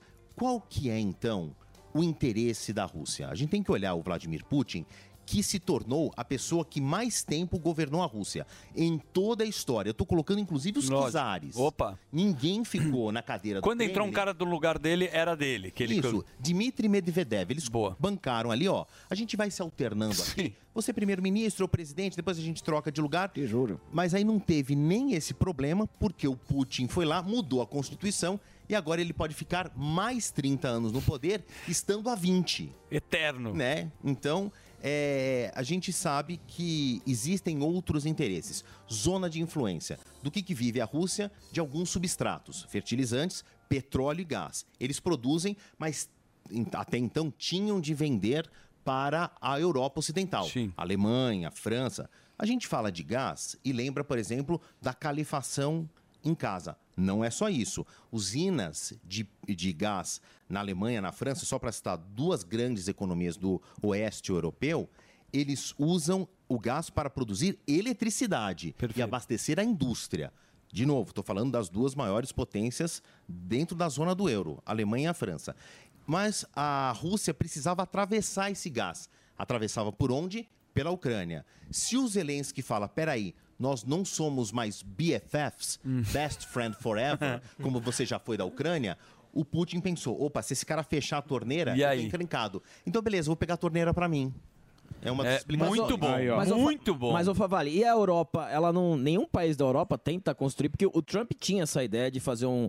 de, de não depender, ele sempre fala de não depender dessas grandes, desses grandes países para você não ficar refém. Ninguém da Europa tenta, eh, tem algum projeto de fazer esse gasoduto para parar essa dependência da Rússia, porque a Europa já foi ameaçada várias vezes de, da, da Rússia fechar a torneira e aí todo mundo fica na mão deles. é. Alba, aí é o seguinte: a solução veio junto com a necessidade.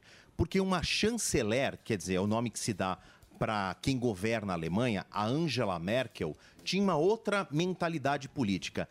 Dizia ela, e olha, a economia, a maior economia da zona do euro, a maior economia Alemanha. do é, a Alemanha vai ditar muita regra dentro da Europa. Então a Angela Merkel tinha esse discurso. Em vez da gente ficar isolando a Rússia nesse clima pós-Guerra Fria que já acabou, vamos trazer a Rússia aqui para dentro. Vamos pegar o cão feroz, colocar para dentro da sala, porque ele não vai morder a gente. Ela errou nessa estratégia. Então foi a própria Angela Merkel que uniu ali parte da Europa e falou: "Não, vamos construir esses gasodutos, tanto que tem o chamado Nord Stream 1 e 2, que sai da Rússia, chega na Alemanha sem passar pela Ucrânia ou sem passar por terra, porque ele vem em grande parte debaixo do mar. Só que com esse rompimento, a própria Alemanha foi a primeira, corta o Nord Stream. Pô, mas nós vamos ter um problema de gás, disseram os alemães. Nós, governo, vamos achar uma outra solução. Mas nós não vamos compactuar com essa guerra, porque dando dinheiro para a Rússia, a gente continua alimentando a máquina de guerra. E aí, o Alan Gani brilhantemente falou. Só que tem um terceiro componente aí. Entrou imponderável na história chamado China. Exato. Né? Então, Xi Jinping falou com Vladimir Putin, ó. Eu tô comprando o seu excedente. nóis. É nós. Mas aí é igual na feira livre. Você chega no final na xepa, sobram as frutas, o feirante, ele tem duas opções. Ou ele vende muito barato, ou ele vai jogar fora. Boa. Então o que aconteceu nessa ligação aí de Oi sumido, é o Xi Jinping, tudo bem? Maravilhoso. Foi o seguinte, tá sobrando gás aí, Rússia? Tá. Vende pra mim com o maior prazer. Só que quem vai ditar o preço sou eu da Olha lá. China. Então a China passou a, com- a consumir gás. Estamos, estamos falando de uma economia crescente que vai se tornar a maior economia do mundo em algum momento nesse século, que precisa de energia para construir, para ampliar, para produzir. Eles estão pagando barato. Mas barato tudo quanto? Chegou a ter 30% de desconto. Sim. porque Na necessidade, ninguém estava comprando da, da Rússia. Foi uma jogada de mestre, Foi uma cara. jogada de mestre. Então Sim. é, é o jogo do ganha-ganha. Por isso que a guerra continua ainda de maneira tão voraz. Não Boa. existe a menor perspectiva de acabar. Vamos deixar o Gani, o encontro, o grande encontro agora.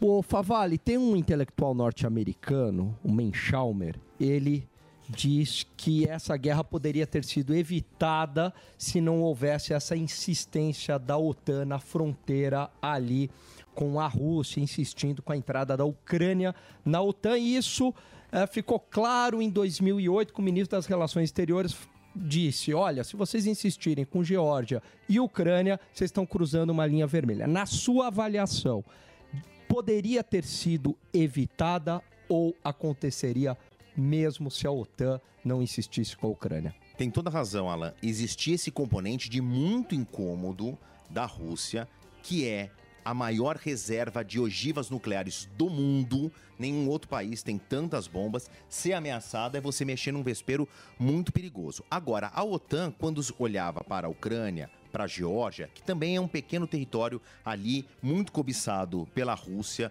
Se teme que a Geórgia se- se- seja próxima da lista da invasão, mas a OTAN com esses dois países, ele sempre foi aquela mãe que diz: "Isso, filho, pode deixar na volta a gente compra, tá?" Os pedidos da OTAN e da Geórgia chegam perdão, da Ucrânia e da Geórgia chegam para a OTAN, mas a OTAN sempre isso, vamos colocar aqui para dar uma olhada depois. A OTAN nunca sinalizou uma vontade concreta dessa adesão, porque sabia do perigo, diferente do que a União Europeia, inclusive acelerou o processo para colocar a Ucrânia dentro da União Europeia. Mas em- a gente, nós, nós estamos falando aqui de política internacional, nós estamos falando de diplomacia, mas por tudo existe esse grande Deus chamado dinheiro. Por mais que a Ucrânia queira muito e agora precise muitíssimo de uma ajuda internacional para uma reconstrução, que os números são alarmantes do que já foi destruído na Ucrânia, seria fundamental, seria a maior boia de salvação da Ucrânia entrar na União Europeia. Só que a União Europeia vai pensar: o meu prejuízo num bloco desse tamanho vai ser gigantesco eu pegar um país em plena destruição. Ucrânia, estamos com você, coloquei você nas minhas orações, tô rezando, mas na hora que a coisa se resolver, que a guerra acabar, que a gente fizer uma conta exata do que, que você precisa de dinheiro para a reconstrução, a gente volta a falar, né? A parte administrativa da União Europeia já falou: legal, a gente queria muito que você viesse, mas isso tem que ser vo- votado por todos os parlamentos. Ninguém pode vetar. E não existe a menor sinalização de que isso vai acontecer. Inclusive porque dentro da União Europeia tem um país chamado Hungria. E a Hungria precisa muito da Rússia. E a Hungria já falou: eu não vou pagar essa fatura. Esse negócio de aprovar a Ucrânia, não vai, eu não, não vou assinar. Não vai ser agora que eu, Hungria, que vou assinar, porque preciso muito da Rússia. Por isso que a gente usa a expressão de tabuleiro de xadrez da geopolítica. Você Uhum. Muito bom. mexe uma peça aqui, o jogo todo desanda. Exato. Outro tabuleiro, outra peça é Taiwan, né? Que a gente fala que é- tem esse embate entre Estados Unidos e China. Queria que você falasse de Taiwan, por que, que tem, é tão importante e... Importante. É o seguinte, existem duas Chinas, mas se você falar isso pro Xi Jinping, ele toma arrepios, né? Existe a República da China, que a gente chama de Taiwan, e existe a República Popular da China, que é a Grande China. Certo. O Xi Jinping, quando tomou posse pela terceira vez, e num arco de tempo aí, desde a Revolução de 1945, a gente também não tem tanta alguém com tanto tempo no poder, porque em geral o presidente da China não tem votação para presidente da China, tá? Então o conselho, que é o parlamento chinês, o grande conselho do povo, escolhe ali o Politburo, que é um modelo que veio da Rússia, e esse Politburo, que é umas 25 pessoas, escolhem o presidente, que é alguém de destaque dentro do partido.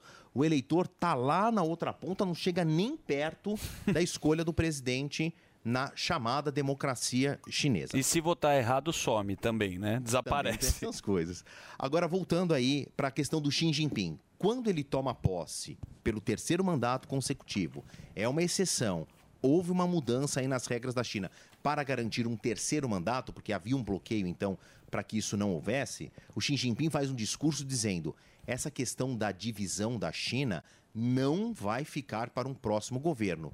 Quem vai resolver sou eu. Ponto final. Aí, para bom entendedor, meia palavra basta. Estamos falando de guerra? Não necessariamente. Mas o Xi Jinping falou: não vou deixar o descolamento de Taiwan se afastar muito aqui da minha costa.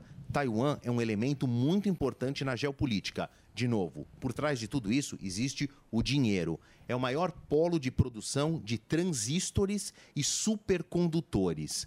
Talvez o meu sapato não tenha transistores e supercondutores, mas todo o resto da nossa vida cotidiana tem esses dois elementos. Se parar Taiwan, para o mundo inteiro na produção de tecnologia. A gente viu isso na pandemia.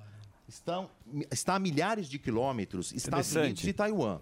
E aí o que aconteceu? A Ford, por exemplo, falou: parei a produção de carros porque eu não tenho as peças eletrônicas que vem de Taiwan para colocar no painel de carro. Eu estou usando um exemplo Exatamente. que se multiplicou aos milhares durante a pandemia. Então, Taiwan é um polo importantíssimo. Tem um passado político, né, de dissidente da China, algo que o Xi Jinping tem arrepios de ouvir e de lembrar. É um polo de desenvolvimento tecnológico que a China depende, gera riqueza para aquela região e quem dominar esse polo tecnológico vai dominar o século XXI. A gente está num momento em que a tecnologia ela também vai ser uma arma. Não adianta você ter um grande poderio de guerra se você não tiver tecnologia. Por trás tem economia aí também surfando nessa onda. Ô Marcelão, você é palestrante também, que eu acompanho o seu site. Eu vi lá, Sou. palestrante. e a tua palestra que foi de graça aqui pra gente, eu agradeço imensamente, porque a gente aprende demais, cara. Cada detalhe que Bem você tem. legal mesmo, Você é um muito cara bom. muito técnico. O repertório que ele tem é uma coisa assim espetacular. Parabéns mesmo. Obrigado. Para mim é sempre uma honra tu andares aqui acima de vocês. É só ligar que eu desço. cara, toda vez aqui a porta tá aberta pra você, que é o nosso grande Marcelo Favalli. Obrigado. Até a próxima, que seja em breve. Alan, tá convidado a comer lá em casa. Maravilha, É, aquele ah, frango creme de milho. Manda um beijo pra Que tua mãe. beleza, hein? Ó, deixa eu passar o Instagram dele. Porque ele, ele, ele é um cara mais low profile. Ele, ele, ele colocou no Instagram agora, é o arroba Marfavale. Com dois L's. Com dois L's. Se tiver uma pauta, manda inbox pra ele.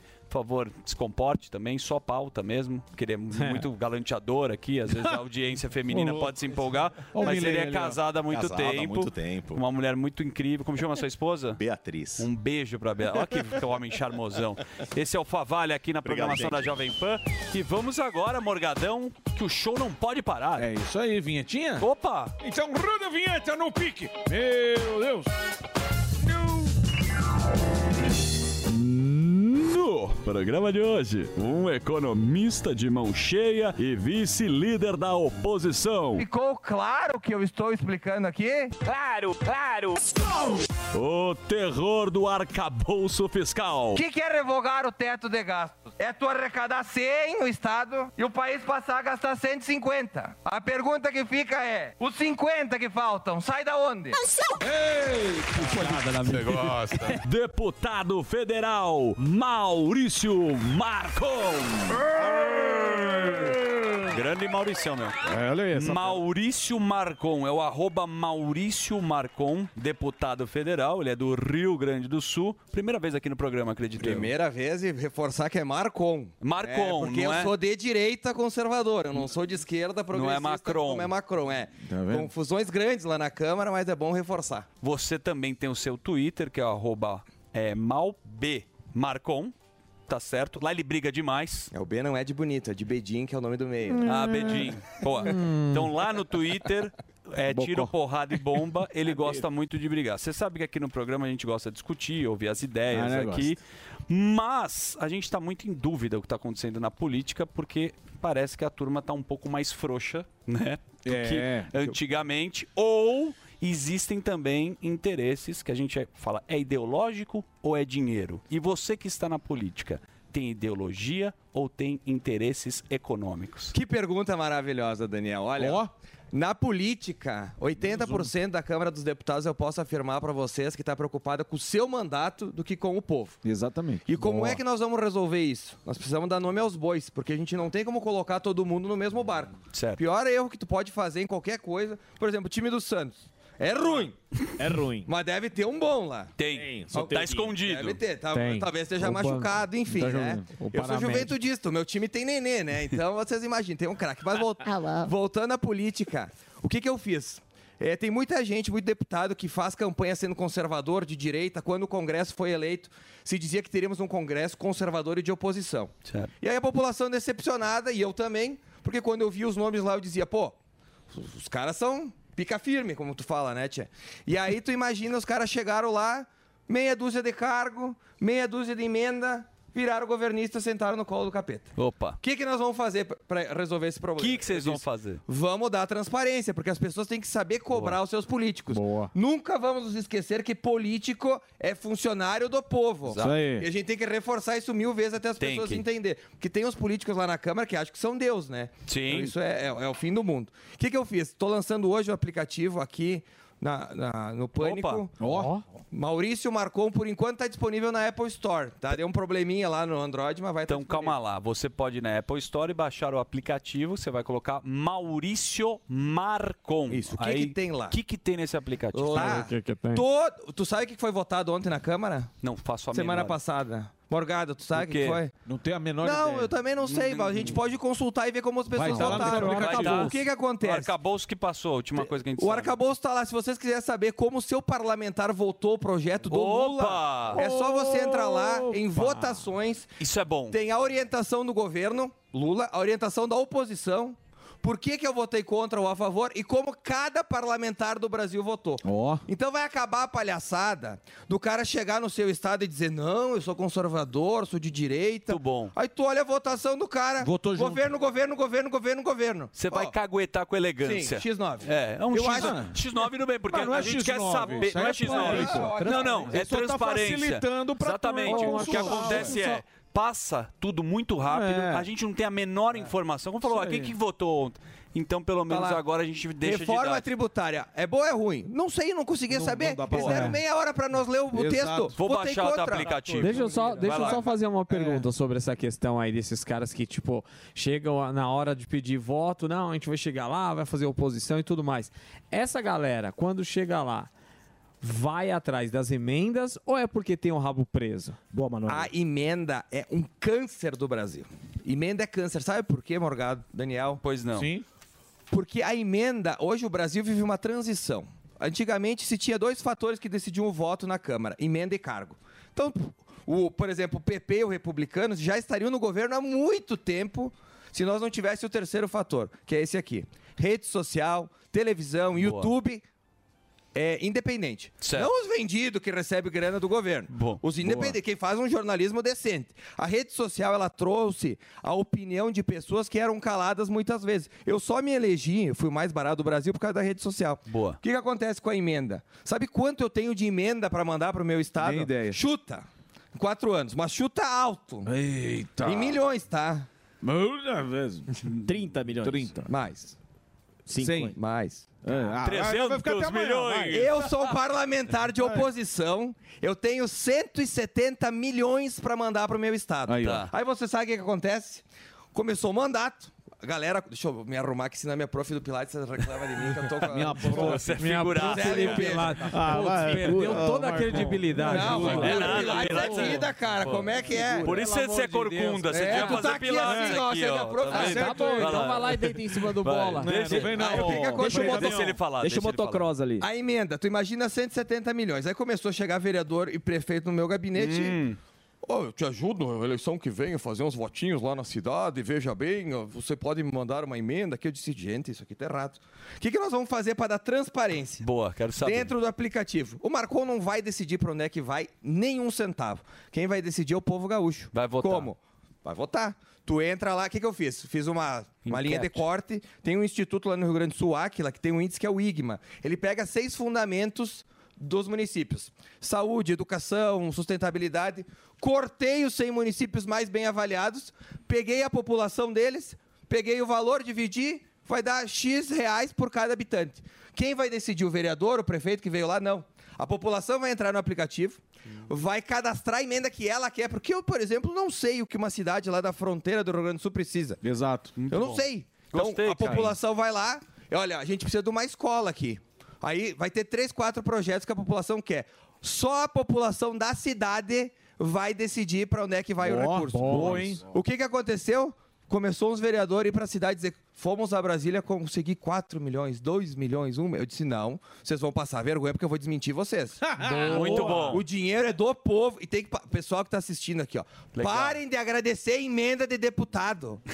Parem. É o dinheiro de vocês. É que nem na frente de um caixa eletrônico e dizer muito obrigado, caixa eletrônico, por você ter. Você tira 100 Que reais. mim. maravilhosa. Fala obrigado, caixa, por devolver. Nossa, E, e o caixa, é bom. Vai, fi- você vai tirando cada vez mais dinheiro. Só que tem um problema. E cada vez mais vazio. Só que tem um problema. O caixa eletrônico ele devolve o teu dinheiro. O Brasil é o seguinte: o cara produz na cidade, manda pra Brasília, aí já tem um monte de Sim. perda.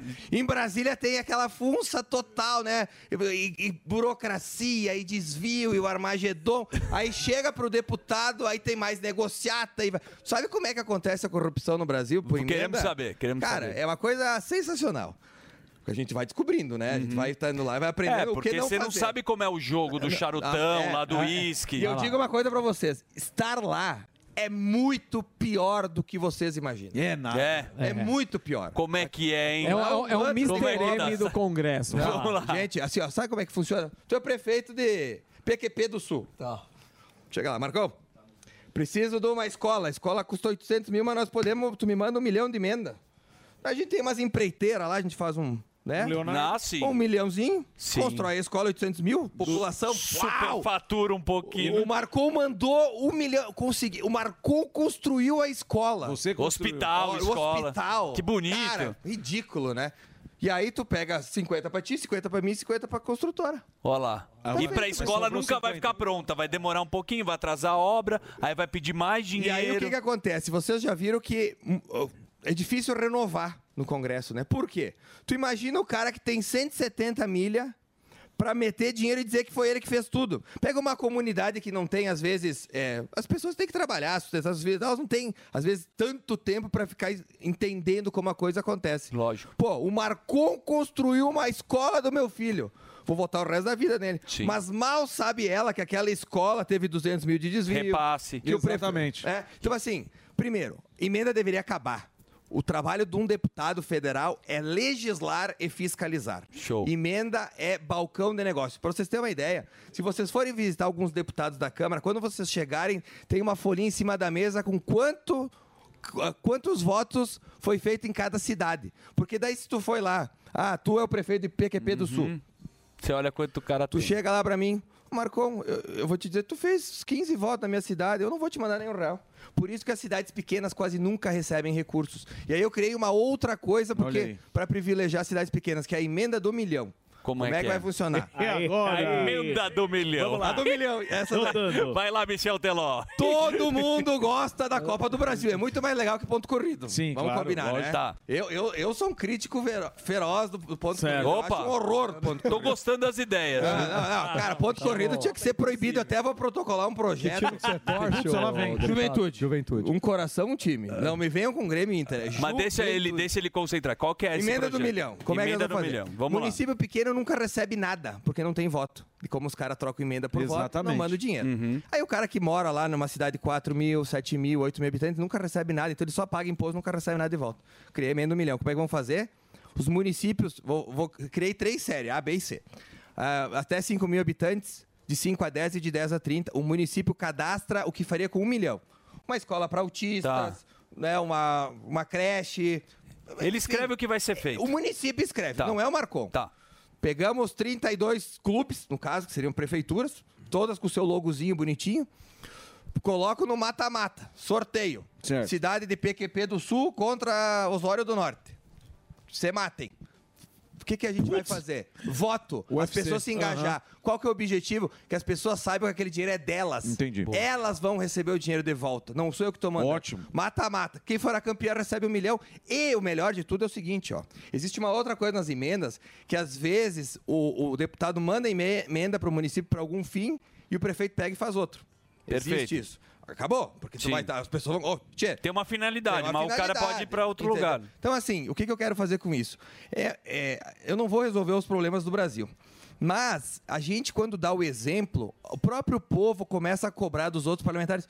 Tchê, vem cá, o Marcon, ele me ouve pra saber onde é que vai o meu dinheiro. Onde é que tu tá botando o meu dinheiro? É isso aí. Exato. Né? Então dá o exemplo. Os caras não ficam puto com você não com isso? A turma falou assim, ô Marcon, dá uma segurada, irmão, porque você tá fazendo nós ter que trabalhar Tá, agora. É. tá acabando com o nosso Recebe esquema. ameaça. Eu era uma pessoa, sim, já recebi. Eu era uma pessoa que trabalhava, tinha minha lojinha de roupa infantil lá. Opa. Né, tem em Caxias do Sul, aí fui me elegi Caxias. vereador, Caxias do Sul, me elegi vereador e me elegi deputado. É, eu não entrei na política pra pra ser mais do mesmo. Eu acho que talvez por isso eu fui o mais barato do Brasil. Exato. Foi é, produto muito bom, teoricamente, alguém que defende o que as pessoas acreditam, não precisa gastar milhões para se promover, né? Sim. A gente gastou 70 mil, Cláudio teve aqui semana passada, professor. Uhum, nós era dobradinha, nós elegemos dois deputados com 70 mil. Para quem imagina, um vereador em São Paulo, gasta, tenho certeza que gasta quase milhão, se não mais. Sim. Tá? E aí o que, que acontece? É, eu quero passar por essa, essa experiência aqui na Terra e deixar algum legado. Né? Porque todo mundo aqui vai virar. Vai virar adubo Sim. um dia. Pó. Então, assim, se é pra passar e ser mais do mesmo, talvez não precisava ter vindo. Então Legal. a gente tem a ideia de ser diferente. Por isso que a questão da Câmara, dos votos, me machuca tanto, porque eu até referi, não colocaram aí ainda bem, mas eu chamei uns colegas de prostitutas um dia. Putz. Porque Tá. o que, que acontece? O que, que a prostituta faz? A prostituta, é, ela, ela vende o que é dela. O político lá, quando ele negocia com o governo, ele está vendendo o que não é dele, que é a confiança das pessoas. Que é nosso, inclusive. Isso. Então, o que, que eu fiz? Vamos mostrar para as pessoas em quem elas devem e em quem elas não devem confiar. Então, é, é esse aplicativo que vai colocar todas as votações, porque eu não tenho medo do meu voto, Daniel. Perfeito. Eu, eu voto, eu faço uma live toda semana com a minha esposa, eu mostro o que, que a gente trabalhou, quanto a gente gastou, o que, que a gente aprovou. Eu não tenho que esconder. Transparência. É o que falta na política, é Mas, mas transparência. a pergunta, alguém já te deu uma chamada lá? Falou assim, ó, mano, esse negócio você tá fazendo... Melhor você calar a boca. É, segura aí, irmão. Eu até tô preocupado, sabe por quê? Ah. Porque lá em Caxias do Sul, eu fui ameaçado Duas vezes. Certo. E aí tem um amigão meu lá, o vereador Bortola, que me disse: Tia, quando te ameaçar, tu não precisa se preocupar, porque quando ameaça não fazem nada. O meu problema é agora em Brasília, que eu ainda não fui ameaçado. Tá né? no Tá tudo muito calmo. Então, até Então- tô meio preocupado. Então é melhor Lá em Caxias eu fui ameaçado por quê? Porque lá tem um monopólio de funerárias. Vocês tinham aqui anos atrás Sim. monopólio de funerária. Caxias tem um monopólio de funerária. Caraca. E gira muita grana, vocês não têm noção. E sabe quem sai perdendo com o monopólio? O povo. É lógico. Sempre o povo Sim, perde. sempre. Sempre. Quem ganha? O dono da funerária e quem deu o monopólio pra ele. E aí a gente tá tentando quebrar com essa prefeitura de agora, dois anos e meio, meio o monopólio e ainda não Quebrar grande. Ó, o Instagram dele é Maurício Marcon. O Instagram dele, ele tem um aplicativo para você entender a transparência na política, mas você estava falando. Força Nacional estacionada ao lado do Ministério da Justiça de braços cruzados. Por quê? Nós precisamos saber, nós queríamos ouvir o chefe da Força Nacional. Sabe o que, que aconteceu? Os- as prostitutas do poder não deixaram nós aprovar, porque o governo tem maioria na CPMI. Então lá é foco para não investigar nada. Mas, ô deputado, é, disso que tudo que você escreveu, esse esquema já está estabelecido faz muito tempo. Como é que você tem, você tem alguma fé, alguma esperança que, que esse, esse esquema ele vá terminar é, com uma votação nova, tirando essas pessoas do poder? Porque com essas emendas que você falou que ele tem é, sob poder ali, ele, ele faz o melhor, melhor comercial possível para a televisão e ele fica se perpetuando eternamente. Primeiro ponto, as pessoas têm que entender que emenda não é favor. Esse é o primeiro ponto. Então, ah, o cara mandou emenda, vou votar nele. Não. Tu tá agradecendo o caixa eletrônico. Erro teu. Como é que eu acho que a gente começa a resolver esse problema? Eu vejo que a gente vive uma transição hoje, tá? É, se tu pegar uma democracia mais madura, como é a, a inglesa ou a americana, vamos pegar a americana, que todo mundo acompanha. Tem os democratas e os republicanos. Certo. Tu nunca vê um republicano votando com um democrata. É algo completamente. Não existe. Até, vamos lá, vamos dizer 100%, mas esporadicamente pode existir.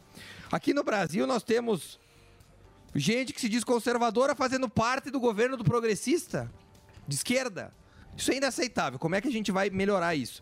E aí eu vejo que a gente está melhorando, voltando no começo do papo. PP e republicanos, vamos pegar esses dois partidos. Se fosse em 2002, governo Lula, eles já estariam no governo há muito tempo porque só interessava emendas. Mas hoje o povo está mais ligado, está mais ideológico. Né? Se tu é conservador, tu quer que a pessoa te represente como conservador. E aí o que, que a gente está tendo? Está tendo uma guerra civil dentro dos partidos, porque tem a ala conservadora, a ala que respeita o eleitor e a ala que quer cargo. Então, como nós vivemos agora, teve a reforma é, e está diminuindo o número de partidos, conforme vai se evoluindo lá para 2030, a gente deve ter seis partidos no Brasil. Provavelmente dois de direita, dois de esquerda e o resto de centro. O que, que isso vai mudar? Vai mudar que o, parlamentar fica muito mais caracterizado pelo que ele defende. E a pessoa vai saber que votando em determinado partido, ela vai ter a representatividade dela assegurada lá. Porque o que, que acontece hoje? Quem votou no Republicanos visava pelo menos que o cara fosse oposição a um governo do PT. Agora o cara, por meia dúzia de emenda e cargo, quer ser governo. Isso não existe numa democracia mais madura. Né? Então, o, o ponto é esse. O ponto é nós amadurecermos. E eu, te- eu defendo, das sete economias do mundo mais desenvolvidas, seis são parlamentaristas. Tá? Nós, para variar, no Brasil copiamos o que não dá certo no mundo. Isso é uma característica nossa, né? A gente gosta de copiar o que não dá certo. O que, que o parlamentarismo basicamente muda? Muda que o governo ele não precisa comprar parlamentar. Ele constrói a sua base pela ideologia. Certo. Né? Por exemplo, o Lula não teria virado presidente, porque teoricamente os partidos que eram oposição a ele fizeram mais parlamentares. Ele não conseguiria construir o governo dele. A gente base. teve na Espanha agora uma situação onde a, a centro-direita e a direita venceram, mas não fizeram maioria. Tem que negociar para que haja consenso dos parlamentares ter a base do governo. Aqui não, aqui é a base da compra. Ô, Maurício, e reeleição, que é um assunto que a gente já discutiu aqui. O cara Exato. vai lá, sempre trabalha para a próxima. Primeiro ano o cara gasta tudo que pode, depois ele quer fazer né, aquela, aquela volta dele que você já sabe como é que funciona. Reeleição. Opinião polêmica. posso dar? Lógico, cara. Sou a favor. E aí, por... tá bom, a legal. favor. Então, só por isso. Eu tô casado há sete anos com a minha esposa. Certo. Eu quero ficar mais 50 com ela porque o meu casamento é maravilhoso. Aham. É, a reeleição, se alguém faz um governo bom, não tem por que ele ser tirado do poder. do meu ponto de vista, porque quem julga é a população. Aí tu entra em outros pormenores. Por exemplo, gastou tudo. Calma aí, seu Se ele exemplo, eu ga- tô casado com a minha mulher. Há tá. sete anos. Certo. Sou feliz. Certo. Né? Mas teus ali, ó. filhos não votam em você pra continuar casado. Não, mas é que eu que decido, né? Certo. Então, Então, eu- você que decide. Então, se eu não tiver bom, É eu pego e troco. É. Quando tem eleição, tu pega e tu troca. Putz. Não Essa analogia não você essa errou. analogia você errou. Olha aqui, ó. Vamos-. Vamos pra próxima. Deixa a analogia e vamos falar do fato mesmo. Vamos falar do fato. Se o prefeito é bom. Certo. O prefeito é bom. Meu casamento é bom, o prefeito é bom. Eu vou trocar ele por quê? Tá. Não vou trocar. Tem parlamentar na Câmara dos Deputados que um tá aí. seis mandatos. Eu vou dar um nome aqui de um cara que é fantástico. Osmar Terra. Tá lá seis mandatos. O cara é fantástico. Por que, que ele tem que ser trocado obrigatoriamente? No meu ponto de vista, não faz sentido. Eu nunca concorri ao executivo, tá? É uma opinião minha. Eu acho que quando o governo é bom, ele deve ser mantido. Não precisa ser trocado. Porque o que, que acontece hoje Mas aí Brasil? vira um monopólio, igual que você falou lá da, da, Não, da porque, é o- empresa. não, porque o monopólio, o povo não consegue quebrar. O monopólio Mas do pega, cara... então pega Putin, por exemplo. Vamos tá pegar- quanto tempo no Não, poder? Não, mas vamos pegar Dilma. Dilma, tu acha que seria re- reeleita? Não. É, por quê? É ruim. Não foi, não foi bem. Pois é, exatamente isso. O Putin, o Putin lá não tem democracia. Eu tô falando de uma democracia plena, onde as pessoas podem fazer o voto delas de forma livre e se manifestar de forma bom. livre. Eu tô pensando numa democracia como deveria ser, americana. Tá. Não, Vamos pegar o americano, onde se tem liberdade de expressão. Aqui no Brasil não é segredo para ninguém que a gente tem uma é, ceifada liberdade. Se tu é de, de- de- de determinado lado, tu tem que se preocupar com decisões aí que podem vir a ter. Se tu é do outro lado, tu pode xingar todo mundo, fazer o que tu quiser, né? Então, ah, isso não é democracia plena. Numa democracia plena, tu decide quem vai ser o teu representante. Eu vejo, se o cara fez um bom trabalho, o que que acontece hoje? Tu coloca um fantoche. Tá. O cara foi um ótimo governador. Aí o que, que ele faz? Ele, ele bota a mão em cima de alguém e ele elege o outro.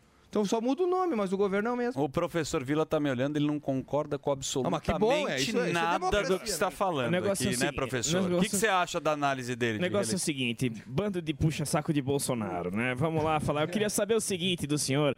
E o Bolsonaro? O senhor tá viúvo, o senhor chora de madrugada, o senhor acorda, a Santa Michele, um beijo pra ela tal. Eu queria saber o seguinte, se o senhor, o que, que o senhor acredita, dessa, acha que existe uma perseguição ao Bolsonaro, aos bolsonaristas, acredita na teoria da conspiração, que tudo vai na toba do bolsonarista, tudo é culpa dele, ele é um santo irretocável. Queria a sua opinião, deputado. Primeiro ponto, é, a gente não deve endeusar pessoas. O único Deus que existe é Jesus Cristo. Né? Certo. Então, endeusar pessoas, tu já, com- já começa errado. Tu tem que defender valores e princípios. Isso, boa. O que, que eu defendo? Eu sou um conservador, eu sou contra assassinar bebês no útero da mãe, né? eu sou um liberal na economia, eu sou a favor de nós copiarmos o que deu certo no mundo, né? que é o liberalismo, onde as pessoas livremente conseguem produzir, o país cresce. Então eu defendo ideias. Não defendo pessoas.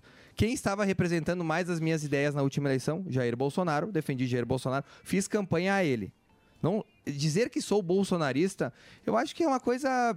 Não faz muito sentido, porque o Bolsonaro vai passar, eu vou passar, nós vamos passar. O que, que nós deixamos aqui? As ideias. ideias, é. né? E as ideias, elas não passam, elas ficam.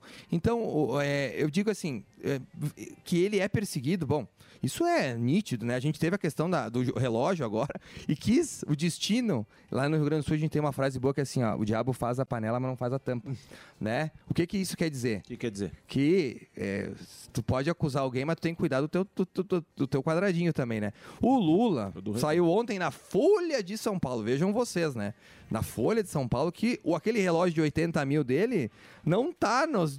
na- sumiu dos presentes também, né? Foi o ex-presidente francês Jacques Chirac que deu pra ele. Ele usa um reloginho de 80 cruzeiro, 80 mil. Olha e aí. aí, será que Alexandre de Moraes vai investigar Luiz Inácio Lula da Silva também? A gente acredita que sim.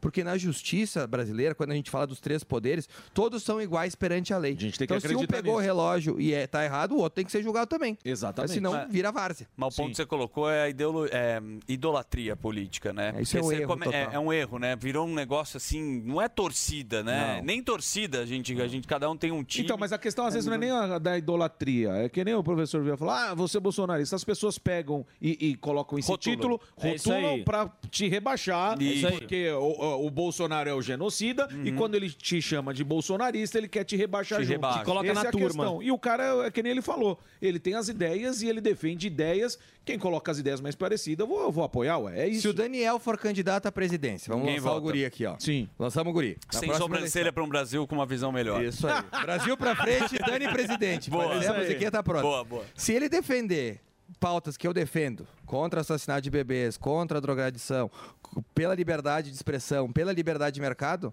então eu vou ser um Danielzista? É. Pode ser que sim. porque ele está defendendo o que eu acredito. O que a gente tem que parar é de dizer, não, ele é o nosso salvador da humanidade agora do Brasil. Exatamente. Não é, cara, ninguém faz Isso. nada Tem uma grande diferença. Muito. Lógico. Eu vou defender o teu mandato. Você tem fazer uma campanha. identificação com os valores da pessoa que está lá, mas não significa E que é assim, ó, não adianta a gente achar que um cara, a gente vai concordar mil por cento com ele. Isso não existe. Nem nós concordamos com nós mesmos do ano passado. Tem coisa que. Né, Lógico. Não concordo. Pô, passou tão rápido. O Fábio Guerra tem uma pergunta rápida A e minha pergunta é direta. rápida e simples. É, prefeito, candidato a prefeito? Não. Em Caxias do Sul nós temos um candidato que é muito melhor que eu, que se chama Maurício Scalco, que defende os mesmos valores e princípios do que eu, da direita, conservador, senta em cima do muro, porque quem está em cima do muro normalmente cai para a esquerda. Eu acho que as pessoas estão cansadas disso, elas querem verdade das pessoas. Pautas claras. Eu defendo isso, aquilo e aquele outro. Caxias do Sul, para vocês terem uma ideia, é uma cidade que tem uma empresa que coleta lixo. É a única empresa de cidade média pública. Dá prejuízos anuais na faixa de milhões. Meu Deus. Vale a pena nós ter uma empresa para ficar com funcionários lá? Não, não. vale. Eu quero botar esse dinheiro na saúde e na educação. Boa. Esse candidato defende a mesma coisa que eu, então eu vou apoiar ele. Eu não tenho perfil para ser executivo. E mais funerária. Boa. É, eu não tenho perfil. É, para terminar, eu sei que o tempo terminou. Mas é, a Pois política, não. ela tem. no- no futebol, nós temos o goleiro, o zagueiro, o meio-campo e o atacante. Na política, a gente tem basicamente dois. Dois tipos de, de- de atletas, digamos assim. O executivo, que é o cara mais ponderado, o cara mais gestor, e o legis- legislativo, que é o cara mais de infantaria, que é o meu caso. Eu gosto da briga, eu gosto Linha do de enfrentamento, linha de frente. Então, o meu perfil é muito mais Câmara dos Deputados do que propriamente Prefeitura. E a gente Boa. tem que. Não, não adianta a gente ser pinheiro. Na política, a gente fala isso. O Lula é muito pinheiro. O Lula nada cresce ao redor dele. Qual é o líder do PT pós-Lula? Eu não sei. Né? O Certo. Bolsonaro deixou aí o Zema, deixou o Tarcísio, deixou. Meu Deus, tem muito, muito líder que Mas ele será deixou. que vai passar a bola também? Não, mas não sei, mas tô dizendo, ele não é pinheiro. Ah, porque, sim. porque que- pinheiro nada Não cresce nada em ao volta. redor. né? Então a gente tem que dar oportunidade para as pessoas boas virem para a Isso política. sim. E nunca se esqueça, Daniel, quando os bons se omitem, os maus tomam conta. Então, para você que tem dúvida de concorrer a vereador, de participar, participe, porque o Brasil precisa de pessoas boas. Falou bonito.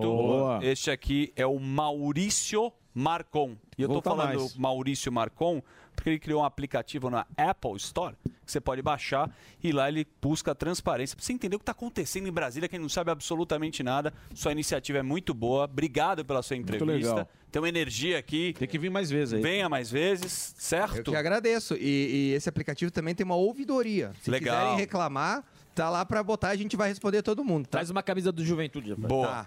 Eu ia vir com uma camisa, mas daí eu pensei, pô, deputado, eu vou ir um pouco mais sério, né? Mas na próxima eu venho de, ao viver. Muito legal.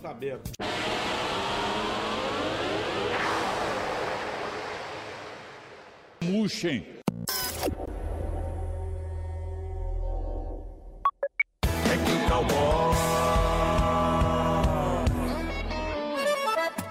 Vai te pegar. Terminou! Terminou! Mas já terminou? Terminou! E eles não desistem! Já terminou, vamos acabar. Já está na hora de encerrar. Pra quem já almoçou, pode aproveitar e sair pra cá. Acabou mesmo! Acabou! Acabou mesmo! Sabe o que que tem?